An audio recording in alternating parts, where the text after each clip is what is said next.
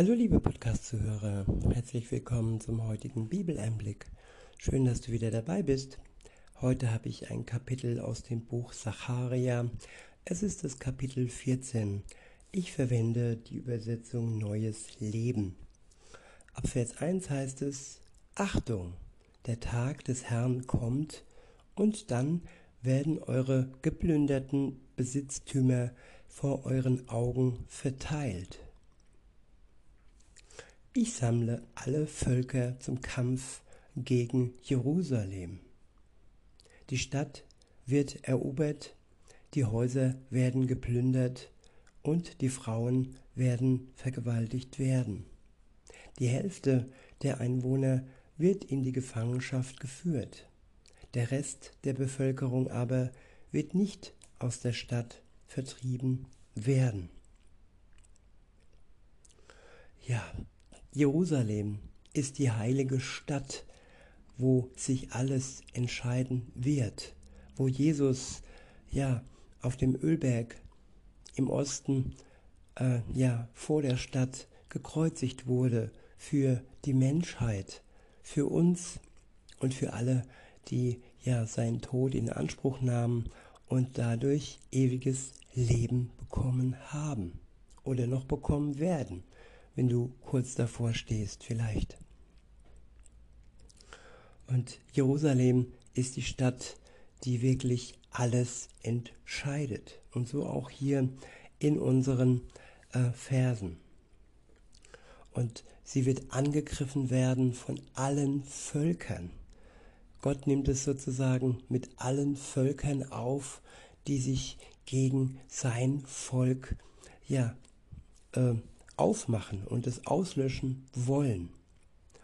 Und Gott wird die schützen, die eng mit ihm in Verbindung stehen und die, die ohne Verbindung und Beziehung mit ihm stehen, ja, denen wird es schlecht ergehen. Das steht fest. Und das sagt auch, sagen auch die Verse hier. Weiter heißt es dann in Vers 3, doch dann wird der Herr selbst in die Schlacht ziehen und gegen diese Völker kämpfen, wie er auch sonst am Tag der Schlacht kämpft. Ja, Gott ist wehrhaft und er hat sein Volk schon immer verteidigt. Viele wollten es auslöschen, zuletzt im Zweiten Weltkrieg mit all den Vernichtungslagern und ja, Gott hat damals seinem Volk geholfen. Es wurde nicht ausgelöscht. Und so wird es auch bleiben. Weiter heißt es in Vers 4, an jenem Tag stehen seine Füße auf dem Ölberg, der im Osten Jerusalem liegt. Und der Ölberg wird sich in der Mitte spalten und ein sehr breites Tal freigeben das von Osten nach Westen verläuft. Denn die eine Hälfte des Berges wird sich nach Norden und die andere Hälfte nach Süden verschieben. Ja, der Ölberg spaltet sich. Er wird auseinandergerissen und macht einen Weg frei.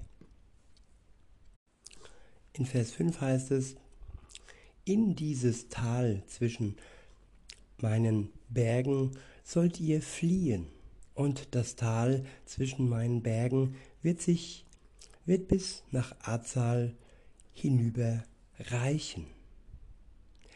Jesus Christus hat einen Fluchtweg geschaffen durch seinen Tod am Kreuz auf dem Ölberg. Und ja, durch diese Tat wird ja der Ölberg gespalten und macht einen Fluchtweg frei. Und so ist es für jeden Menschen auf der Welt, ja, wer die Tat Jesu am Kreuz für sich in Anspruch nimmt, der steht vor dem Fluchtweg. Er kann entweichen und der sichere Tod ist ja überwunden durch Jesus Christus. Weiter heißt es, ja, Ihr sollt fliehen. wie ihr in den Tagen von Usia, dem König von Juda, vor dem Erdbeben geflohen seid. Dann kommt der Herr, mein Gott, und alle seine Heiligen mit ihm. An jenem Tag wird es kein Licht, keine Kälte und keinen Frost mehr geben. Ja, wenn Jesus wiederkommt, dann ist die Kälte durch seine Wärme, durch sein Feuer entweicht. Und es wird nichts mehr ähm, durch den Frost einfrieren.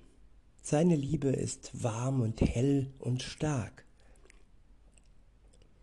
Und das Licht ist auch nicht mehr nötig, denn Jesus Christus ja wird leuchten durch sein Licht. Weiter heißt es, äh, und es wird ein einziger Tag sein, nur der Herr weiß, wann das sein wird. Es wird nicht Tag und nicht Nacht sein, und am Abend wird es immer noch hell sein. An jenem Tag wird Leben spendendes Wasser aus Jerusalem fließen. Die eine Hälfte zum Toten Meer, die andere Hälfte zum Mittelmeer. Im Sommer wie im Winter. Ja, Jesus Christus ist die Quelle des Lebens. Es spendet uns ewiges Leben, wenn wir sein Wort in uns aufnehmen wie Wasser. Es ist ein lebendiges Wasser. Er ist die lebendige Quelle für alle, die dursten und die sich nach ihm verzehren.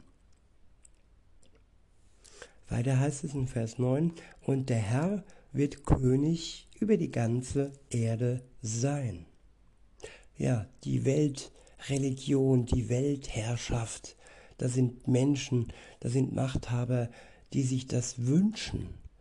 Und aber nur einer wird es am Ende wirklich sein, nämlich der Herr. Er wird König sein über die Welt. Und er wird gut regieren, nicht wie diese Machthaber, die wir im Moment so vor Augen haben. Weiter heißt es, an jenem Tag wird der Herr der einzige Gott sein und sein Name allein wird angebetet werden. Ja, dann wird es aufhören mit all den verschiedenen Religionen, die nur eins im Sinn haben, uns von Gott wegzubringen, die uns verwirren, die unseren Geist ja trübe machen. Und an jedem Tag, am Tag des Herrn, wird es nur noch einen einzigen Gott geben, den man dann noch anbetet. Alle anderen sogenannten Götter sind hinweggeblasen. Weiter heißt es in Vers 10, das ganze Land von Geba bis Remon im Süden von Jerusalem wird sich in eine, in eine Ebene verwandeln. Jerusalem aber soll hoch aufragen und auf seinem Platz bleiben. Von Benjamin, vom Benjamin-Tor bis zur Stelle des alten Tores und bis zum Ecktor vom Turm Hananiel bis, zum, bis zur Kälte des Königs. Und Jerusalem soll wieder bewohnt sein und wird nie mehr vernichtet werden. Ja, wie oft lag diese Stadt schon in Trümmern, wie oft wurde sie beschossen. Und am Tag des Herrn wird diese, ab da wird diese Stadt nie mehr ja, zerstört werden. Und es gibt, es gibt sogar ein neues Jerusalem, das vom Himmel herabkommen wird. Es wird unzerstörbar sein. Und alle Bewohner Jerusalems sollen in Sicherheit leben. Und weiter geht's in Vers 12, dort heißt es, der Herr wird allen Völkern, die gegen Jerusalem gekämpft haben, eine Plage schicken. Sie werden bei lebendigem Leib verwesen. Ja, alle, die sich gegen Jerusalem, gegen Israel stellen und sie als Besatzer verspotten, ja, ihnen wird es ja schrecklich ergehen. Weiter heißt es, die Augen werden sich in den Höhlen auflösen und die Zunge im Mund verfaulen. An jenem Tag wird der Herr sie in eine gewaltige Verwirrung stürzen, so dass sie aufeinander losgehen und sich gegenseitig bekämpfen. Ja, wie verwirrt sind die Menschen heute schon, wie groß ist die Spaltung in den Völkern und wie sehr kämpft das eigene Volk gegen die eigenen Menschen. Diese Verwirrung ist auch heute schon zu sehen. Man geht aufeinander los, nur weil man unterschiedliche Meinungen hat und weil man sich nicht an Gott orientiert, nämlich seine Wahrheit, seine Weisheit, ja, die sagt uns nicht, wir sollen unser eigenes Volk ähm, diskriminieren. Nein, das kommt nicht von ihm, das kommt von den Medien, das kommt ja von allen Machthabern, die sich dann ins Fäustchen lachen, wenn wir uns selber gegenseitig bekämpfen. Weiter heißt es, auch Juda wird in Jerusalem kämpfen. Der Reichtum aller Nachbarvölker wird erbeutet werden. Große Mengen von Gold, Silber und Kleidern, auch die Pferde, Maultiere, Kamele, Esel und alle anderen Tiere, die sich in den feindlichen Lagern befinden, sollen von der Plage befallen werden. Doch alle Überlebenden aus den Völkern, die Jerusalem angegriffen haben, sollen jedes Jahr nach Jerusalem hinaufziehen, um den König, den allmächtigen Herrn anzubeten und das Laubhüttenfest zu feiern. Ja, es wird Überlebende geben. Wenn wir jetzt in einem Volk leben, das boshaft gegen äh, Israel äh, handelt, heißt es nicht, dass wir dieses Denken teilen müssen. Und wenn wir das nicht tun, dann werden wir verschont werden und am Tag des Herrn zusammen, ja, das Fest feiern.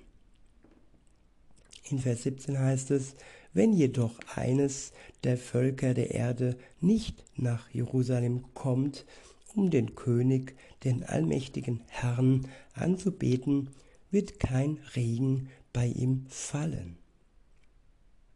Und wenn die Ägypter nicht hinaufziehen werden und nicht erscheinen, wird der Herr sie mit der gleichen Plage bestrafen, die er den anderen Völkern schickt, die nicht kommen, um das Laubhüttenfest zu feiern. So werden Ägyptern und die anderen Völker bestraft, die nicht kommen, um das Laubhüttenfest zu feiern. An jenem Tag wird auf den schnellen, auf den Schellen der Pferde geschrieben stehen, dem Herrn geweiht. Und die Kochtöpfe im Tempel des Herrn werden ebenso heilig sein wie die Becken neben dem Altar. Ja, jeder Kochtopf in Jerusalem und Juda wird dem Herrn, dem Allmächtigen, geweiht sein. Alle, die kommen, um zu opfern, werden diese Töpfe nehmen und darin kochen. Und an jenem Tag wird es keine Händler mehr im Tempel des Herrn, des Allmächtigen geben. Ja, der Tag des Herrn. Es wird ein wunderbarer Tag sein und alle, die sich an diesem Tag zu Jesus Christus zugehörig wissen, zu ihm eine Beziehung haben, sich von ihm ihre Schuld haben nehmen lassen durch seinen Tod am Kreuz und durch ihn das ewige Leben geschenkt bekommen haben, alle die können sich freuen auf den Tag des Herrn, der kommen wird und der alles Schrecken, der allem Schrecken ein Ende bereiten wird. In diesem Sinne, liebe Zuhörer, wünsche ich euch noch einen schönen Tag und sage bis denne.